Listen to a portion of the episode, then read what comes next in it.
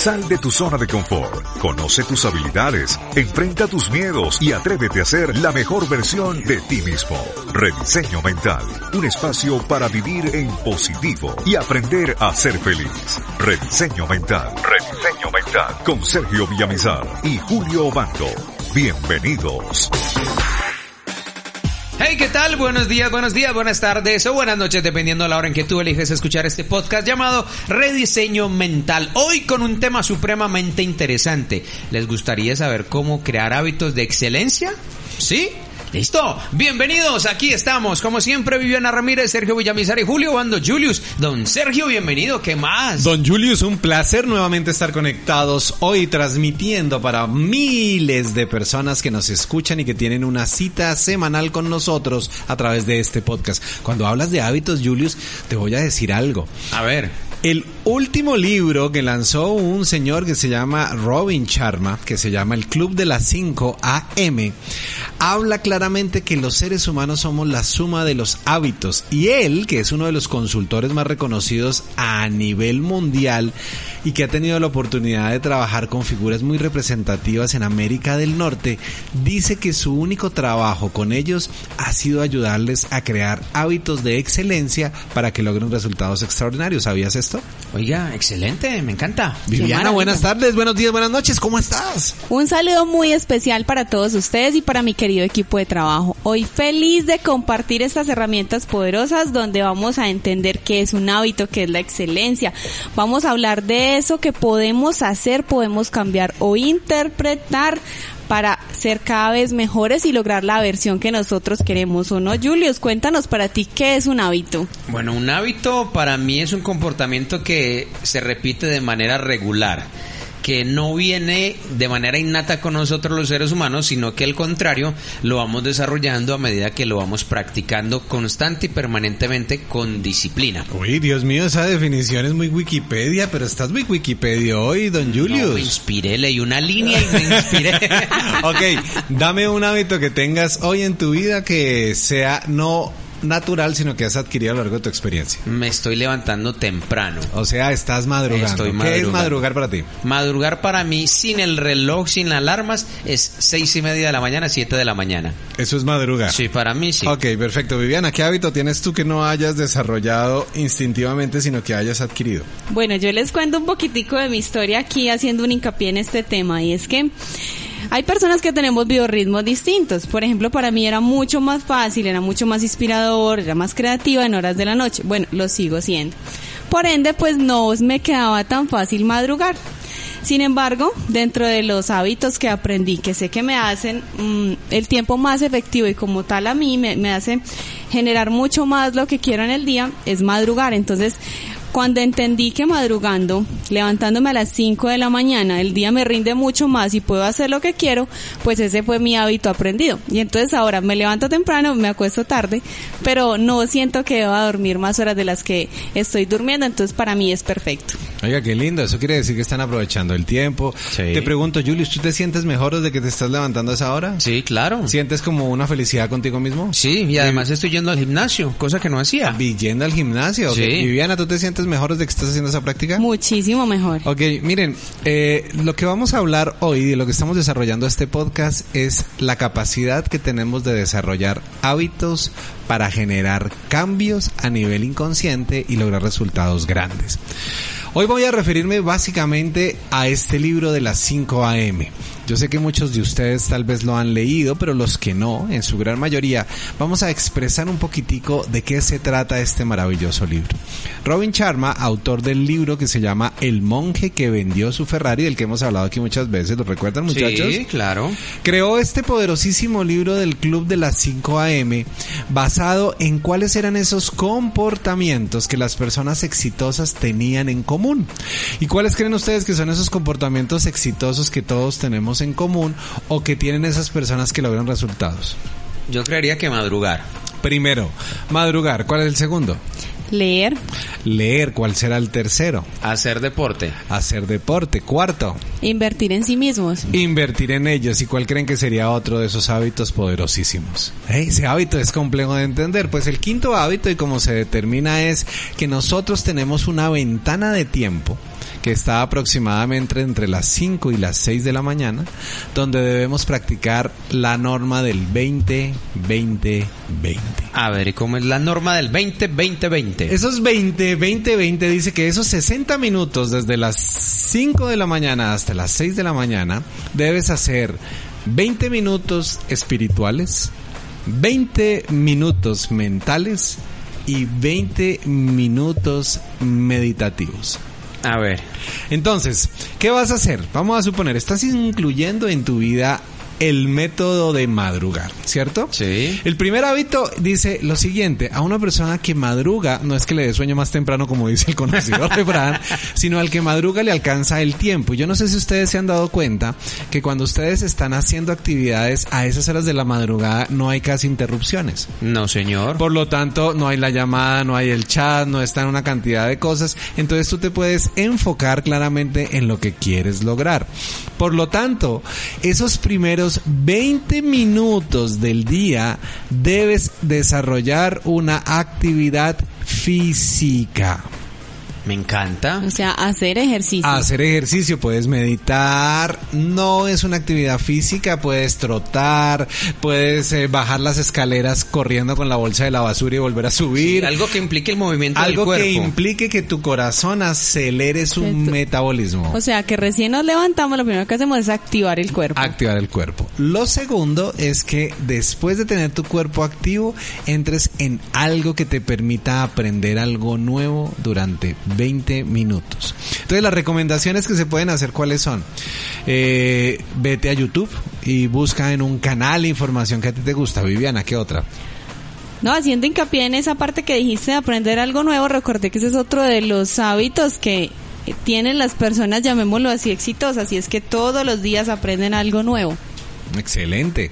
Julius, ¿qué aprenderías tú? ¿A qué te dedicarías tú esos 20 minutos? ¿Sabes que estoy leyendo sobre la biodescodificación? Ok. Estoy leyendo, estoy viendo conferencias y, y me encanta ese tema, me apasiona el, el poder entender que una enfermedad se desarrolla a raíz de una emoción. Oiga, chéverísimo. Y para los que están y buscan esta respuesta, recuerden que el... do- ¿Cuándo es que estamos? 10 y 13 de marzo. El 10 y 13 de marzo tenemos nuestra certificación internacional de bioemociones online para que lo puedan tomar. Y unimos el tema con el de Julius mágicamente, pero me encanta porque muchos de ustedes nos han preguntado, oiga, Sergio, ¿qué significa el dolor de cabeza, el dolor de muelas?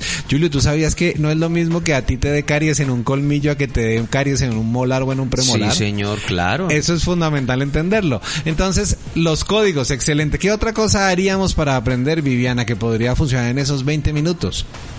¿Leer un libro? Exactamente, eso es lo que yo estoy haciendo ahorita. Estoy leyendo unos libros. Bueno, de hecho tengo dos a la par, también me gusta leer de uno y luego leer del otro, entonces me los leo juntos, pero me encanta porque después de activar el cuerpo activo la mente y aprendo algo nuevo. Bueno, y entonces la otra parte de esos 20 minutos para completar los 60 dice que debes conectarte con tu espiritualidad.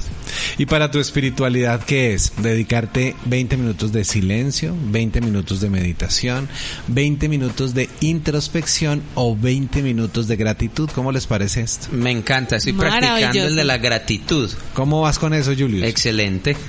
Porque cada que siento que mi mente va a ser atacada por esa lluvia de pensamientos, me siento un buen rato, respiro profundo y empiezo a dar gracias, gracias, gracias Qué por todo. lindo, qué lindo. Viviana. Bueno, yo el hábito de la gratitud lo practico todo el santo día, más cuando, por ejemplo, tengo días que no son tan fáciles, entonces como que retomo, miro lo que hablábamos en el podcast anterior acerca de los eh, pensamientos limitantes y digo, bueno, ok, aquí hay que parar este círculo y lo paro con el tema de la gratitud. Oigan, qué chévere y me encanta esto que estamos hablando porque pónganse a pensar que hasta ahora son las 6 de la mañana en el día y ya has hecho ejercicio. Hasta ahora son las 6 de la mañana y ya has aprendido algo nuevo y estás creando algo nuevo. Y hasta ahora son las 6 de la mañana y ya te conectaste con tu sabiduría interior. O sea, la primera hora del día fue una hora supremamente productiva y que le da ese combustible que necesita. Ahora, ¿qué hay que hacer posteriormente? Algo que habla el libro dice claramente que los personajes que han alcanzado la plenitud no dependen del dinero. Para ustedes, ¿qué les dice esto? Porque el hábito normal de nosotros los seres humanos es estar en busca constante del dinero. Así es. Y algo que necesitamos entender es que el dinero es consecuencia de nuestra o de nuestro bienestar. Entonces, ¿qué necesitaríamos Viviana y Julius? Y para ustedes que están ahí, si ya ustedes se conectaron con el silencio, si ya hicieron ejercicio, si ya aprendieron algo, ¿qué tendría yo que hacer para no seguir pensando en lo que he venido pensando toda mi vida? Porque yo creo que la mayoría de nosotros, y lo digo por mí mismo, yo tenía un hábito que vine a descubrir hasta hace un par de años y era que yo me metía a la ducha y en la ducha me llegaban una cantidad de ideas, pero en la ducha yo mismo me autosaboteaba. Entonces yo me estaba duchando y empezaba y decía, uy, no, ya me llegó este dinero, no, pero con esto que puedo comprar, no, no me alcanza para esto. Y me volvía un monólogo mental que lo que hacía era que me quitaba toda la capacidad creativa porque me enfrascaba en ese pensamiento. ¿Qué creen que debemos hacer en ese lapso para poder soltar y generar una nueva capacidad creativa? Viviana, ¿qué se te ocurre a ti que se pueda llegar a hacer? Pues yo creo que una de las cosas fundamentales es tener un objetivo y centrarnos en eso, precisamente porque cuando tenemos una lluvia de pensamientos y tratamos de apuntarle a 20 mil cosas a la vez, pues no salimos con nada. Entonces, centrarnos en el objetivo. Ok, cuando hablamos de hábitos, y eso es algo que quiero retomar porque siento que tenemos que resumir un poco, ¿cómo podríamos entonces, hasta ahora Julius, con todo lo que hemos hablado para quien se acaba de conectar, resumir lo que hemos escuchado en estos minutos? Yo lo resumiría de una manera muy sencilla y es invitarles a ustedes a que adquieran hábitos. ¿Cómo lo pueden hacer? En un papelito pueden, por ejemplo, programarse. 5 de la mañana levantarse, empezar su práctica de meditación, su dosis de ejercicio, aprender algo diferente en el día para iniciar la mañana. Cuando usted está iniciando el día de esta manera, pues digamos que, su cuerpo se lo va a agradecer y su mente también, porque primero le estás brindando salud al cuerpo y le estás brindando salud a tu mente.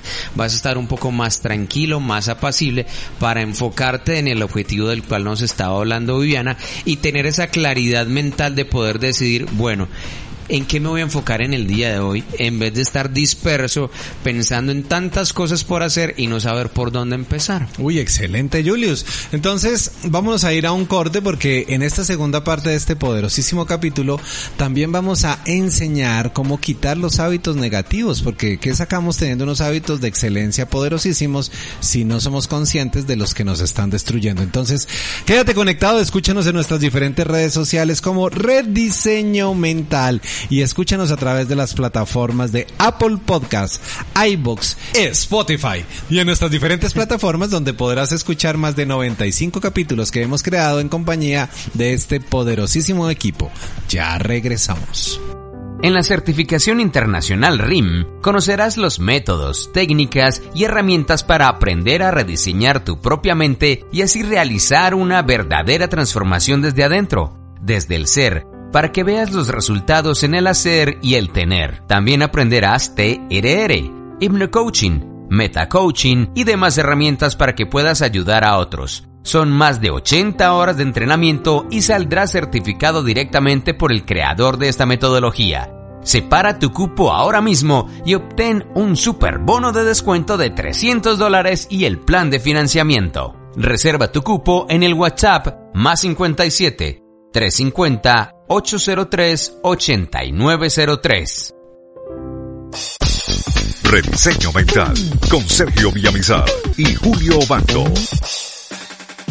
Regresamos a Rediseño Mental, el podcast que llevará tu vida a otro nivel. Hoy hablando de cómo desarrollar hábitos de excelencia y quedamos en punta con un tema bastante interesante, Sergio, y es el de los hábitos negativos. Oiga, Julius, así como tenemos hábitos positivos que construyen, edifican y catapultan al éxito de una persona, también hay hábitos que destruyen. Viviana, ¿cuáles son esos hábitos que podrían llegar a lastimar, afectar o en algunos casos minimizar la capacidad creativa de un ser humano? El primero y más importante que me parece, y normalmente todos los seres humanos en el momento lo practicamos, algunos en mayor proporción que otras, es el hábito de quejarnos. Eso disminuye toda capacidad de aprendizaje, retención de creatividad, de prosperidad, abundancia, de todo lo negativo que nos pueda pasar. Oiga, ¿ustedes sabían que la queja tiene la misma fuerza a nivel energético que la muerte de un ser querido. Wow. Sí. Qué dato. Es, es muy importante entender que una persona que se queja y que nosotros permitimos que se queje al lado de nosotros, literalmente está robando nuestra energía. Oiga, sí, literal. Yo lo viví hace muchos años con la que consideraba mi mejor amiga, que era una vieja que se quejaba y se quejaba todo el tiempo hasta que yo disimuladamente me fui alejando de ella y no más. Ok, pero mira que hay algo muy curioso y es que esas personas no son conscientes de su manera de quejarse. Uy, si sí. tú le preguntas a ellas, ¿tú te quejas? ¿Yo? Yo jamás. Jamás. Yo soy una dulce perita en dulce, yo jamás me voy a quejar. Pero inconscientemente la queja se contagia, Julius. Sí, eso se pega. Eso se pega. Entonces, primera herramienta para que también tengas hábitos exitosos es aléjate de las personas quejumbrosas. Como lo hemos hablado en capítulos anteriores, recuerda que eres el promedio de las cinco personas con la que más contacto tienes a diario. Ok, o sea, rodéate de cinco personas que no se quejen si quieres resultados extraordinarios. Exacto. Muy bien, me voy con el segundo hábito que podríamos llegar a trabajar para desinstalarlo. ¿Cuál sería ese segundo hábito? Julius. De esos hábitos negativos que tenemos. Sí, de esos hábitos que hay que mandar por un volado, que hay que buscar sacar de nuestra vida. Yo diría que ser desorganizados con el tiempo. Ah, el manejo del tiempo, Sí. pero mira que eso es algo importante. Hay una frase de Henry Ford que para mí fue fundamental cuando leí uno de los primeros libros de liderazgo y él decía, lo único que hay en común entre un hombre exitoso y un hombre que no es exitoso es que los dos tienen las mismas 24 horas. A todos por igual nos dan el mismo cheque diario, 24 horas y cada uno decide qué hacer con esas 24 horas. Exactamente. Y él decía, la gran diferencia entre el hombre rico y el hombre pobre es que el hombre rico sabe dónde invertir el único recurso que no se puede recuperar, que es El tiempo. Miren, y esto es fundamental. Porque dinero va y viene, ¿cierto? Y lo hemos escuchado en una frase, aunque cuando ustedes escuchen realmente que esta palabra de que el dinero va y viene genera pobreza, o los que han estado en los talleres de Conéctate con la abundancia conmigo saben que esto no es cierto, pero lo voy a poner en términos generales, el dinero va y viene. Pero, ¿tú cómo haces para devolver el tiempo, Julius? No, jamás. No se puede. Imposible. En las películas. Sí, solo falta en, en- Regresar al Futuro, que es una de mis películas favoritas, pero en realidad tú jamás puedes devolver el tiempo. No. Y si te pones a pensar, lo más valioso a lo cual tú renuncias cuando tienes un mal genio, cuando te quejas o cuando estás procrastinando una actividad, es que estás renunciando a aprovechar el tiempo productivamente. Yo se lo decía a mi pareja hace algunos años. eh, ¿A cuál pareja, Julio? Porque usted me habla de tantas. Bueno, a la actual, a la esposa, de a hace mi esposa, a mi esposa. al tu señora. A mi esposa cuando se presentan esas situaciones en el hogar donde hay una discusión, donde no nos ponemos de acuerdo, yo le digo, ¿sabe qué, mija? Eso es una pérdida de tiempo. Porque estar enojado con la pareja, discutiendo, desgastándose, para mí es literal una pérdida de tiempo. Porque después se van a runchar, se van a abrazar. Define arrunchar, define arrunchar. Arrunchar es acostarse en la camita, abrazarla, acariciarse. Eso es arrunchar aquí en Colombia. Es Ah, ok. plan arrunchis. Ok, Viviana. No, compartiendo lo que dice Julio, eso es muy importante y uno a través del tiempo, o lo hablo por mí, he notado que precisamente cuando permaneces mucho tiempo enojado, a veces por cosas que no tienen tanto sentido, después dices, "Ah, este tiempo lo hubiera podido compartir en X o Y cosas más bonitas con esa persona que quiero. Oiga, eso es muy bonito. Pero yo les voy a dar una máxima y con esta quiero dejar esta semillita sembrada. A ver. ¿A ustedes no les parece muy curioso que las personas que más éxito han alcanzado en su vida, que han logrado un reconocimiento, que se han conectado con el dinero, que han tenido una vida, como decimos nosotros, ejemplar a seguir, no invierten tiempo en relación de pareja? Jesús, Buda, Krishna, Mahoma. ¿No les parece muy extraño? Sí. Ok, y esto es algo que va a levantar ampollas cuando yo lo diga. Pero quiero que lo tengamos claro y es, la vida en pareja es un proceso mental a través del cual tú crees que a través de alguien puedes lograr la realización individual. Venga, me surgió una duda, Sergio. Señor. ¿Por qué todos son hombres? Eh, no, hay mujeres. Lo que pasa es que dentro del proceso matriarcal no se reconocía a la mujer con la fuerza que se reconoce al hombre, pero hay muchas mujeres que han llevado el mensaje. Pero realmente es un proceso más de filtro, ¿ok? Ahora, ponte a pensar que cuando tú estás en una relación de pareja, y esto va aquí para ustedes que me están escuchando, no estoy diciendo que sea bueno o malo, ni estoy diciendo que se haga o no se haga, simplemente lo voy a poner sobre la mesa hoy, porque estamos hablando de hábitos, y estar en pareja es un hábito. Sí, total. Entonces, ponte a pensar cómo sería tu vida si el tiempo que tú inviertes haciendo feliz a tu pareja lo invirtieras en ti. Y yo creo que eso le pasa a los seres humanos o nos ha pasado, digo yo, cuando finalizamos una relación, cuando terminamos y empezamos a evaluar lo que hicimos, lo que no hicimos, lo que hicimos por ella y lo que dejamos de hacer por nosotros, es donde realmente nos damos cuenta y decimos, hombre, todo de tiempito, en discusiones, peleas, lo que hice por ella mejor lo, lo hubiera invertido en mí. O sea que si nos ponemos a mirar, realmente buscar más tiempo para nosotros depende de aprender a centrarnos en nosotros y no en los otros. Y con este hábito quiero concluir este podcast porque aunque ustedes no lo crean, el hábito más importante es dejar de pensar que tenemos que ayudar a los demás. Sí, oiga, sí. ¿Me, me, me entienden esto que estoy tratando de compartirles con este podcast? Exacto. Y esto aplica para todo, para relaciones de pareja, para compañeros de trabajo, para trabajos en equipo, para familia y para todas las personas que están en nuestro entorno cercano y tal vez no tan cercano. Porque es que si tenemos como prioridad nosotros estar bien, pensar en nosotros primero, pues vamos a poder ser instrumento y servir, que es muy diferente a ayudar a los demás. Oiga, esto es poderosísimo y yo creo que para más de una está diciendo como así, o sea que la vida en pareja no es buena. No, yo no estoy diciendo eso ni el podcast pretende transmitir ese mensaje. Lo que te queremos contar es que el hábito que necesitas empezar a instalar es que por primera vez tú te conviertas en tu prioridad, que tú seas lo número uno, que cada cosa que decidas lo hagas pensando en ti y en tu bienestar. Piensa algo, ¿qué sacas tú con tener una familia hermosa? ¿Qué sacas tú con tener un equipo de trabajo increíble? ¿Qué sacas tú con lograr resultados extraordinarios? Si de una u otra manera siempre estás diciendo, yo no debía haber hecho esto, yo debía haber logrado esto, yo debía haber conseguido esto. Por lo tanto, es muy importante que tú siempre estés siendo la prioridad en tu vida. Este capítulo de hoy lo queremos dedicar muy amorosamente a nuestra queridísima y bien ponderada Lina Moreno que nos escucha, que por alguna causa, y tenemos que informarlo hoy al aire, ha tomado la determinación de continuar en un proyecto de manera particular. Así que Linita, te mandamos un abrazo enorme. Oiga, una mujer maravillosa, con una chispa increíble. Lina donde llega irradia alegría, energía y contagia a las personas de, de esa aura tan linda que tiene Lina. Así que desde acá un abrazo muy muy especial. Un placer poder compartir con ella, conocerla como ser humano y es una belleza de mujer. Así que un abrazo y muchos besitos Lina. Así es, Lina, te queremos, te tenemos súper presente siempre. Eres muy, muy, muy especial y estás en nuestros corazones. Así que un abrazo gigante para ti desde los estudios de rediseño mental. Sabes que esta es tu casa y pues en todo momento, cualquier palabra, cualquier acto, cualquier cosa que pudiste haber dicho, estoy segura que le llegó a esas personas que nos escuchan. Así que te agradecemos de todo corazón. Y bienvenida Lina, porque sabes que las puertas están abiertas. Cuando tu proyecto puntual termine, estaremos aquí al alcance para poder seguir entregando esta información.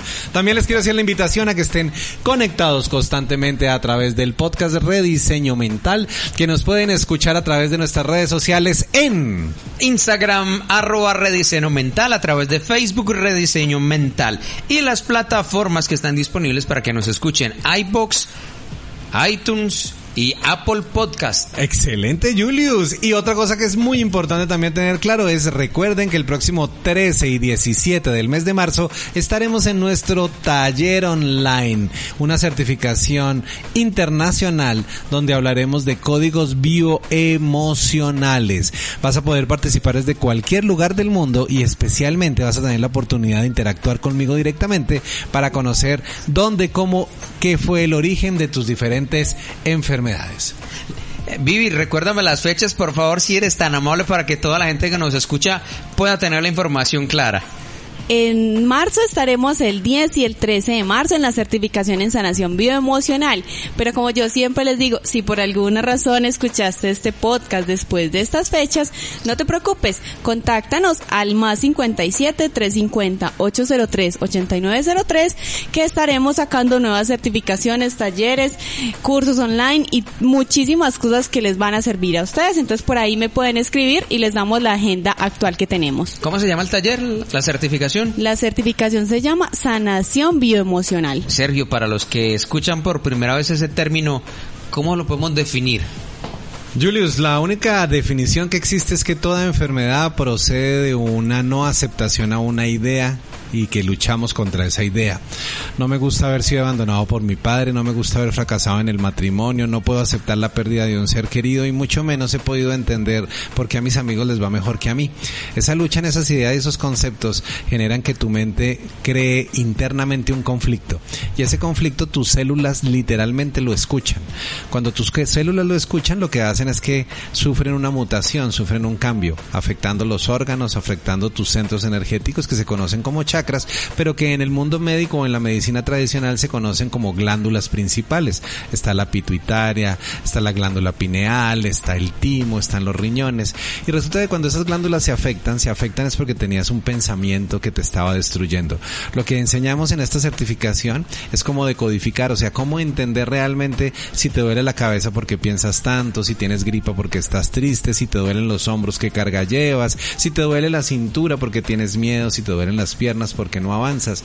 Cosas como estas puntuales donde ustedes me van a poder preguntar uno a uno y les vamos a ayudar a solucionar, a redecodificar esta información y desde el amor y con una nueva vibración a sanar estas enfermedades. Venga, ¿y esas afectaciones se dan al azar, es decir, a la jura o es decir, si le duelen las caderas a alguien por decir algo es porque sí o tiene una explicación? Las caderas en este caso están ligadas siempre al avance, porque la cadera tiene el soporte para tus piernas. Resulta que las caderas, por eso en los ancianos en la mayoría de casos hay fracturas. Resulta que el ancianito cuando llega a un momento de su vida no se siente útil y entonces tiene miedo a avanzar, se siente que es un mueble más en la casa que ya no aporta, o sea, le tiene miedo al futuro, por lo tanto las caderas se desgastan, se fracturan y se hieren. O sea que no es al azar la afectación. Jamás. Eso quiere decir entonces que nuestro cuerpo, según la parte que esté afectada, nos está hablando y que en esos códigos emocionales que vamos a descubrir y a interpretar, vamos a entender qué es lo que esa muela, ese pie, esa rodilla, esa gripa, esa enfermedad que podamos estar teniendo quiere decir y la vamos a entender. Entonces, ya saben que pueden tener esa certificación bioemocional de manera online, se pueden conectar desde cualquier parte del mundo escribiendo al más 57 350 803 8903. Excelente y recuerden que a este mundo vinimos ¡A ser felices! Sal de tu zona de confort, conoce tus habilidades, enfrenta tus miedos y atrévete a ser la mejor versión de ti mismo. Rediseño Mental, un espacio para vivir en positivo y aprender a ser feliz. Rediseño Mental, Rediseño Mental, con Sergio Villamizar y Julio Obando. Hasta la próxima.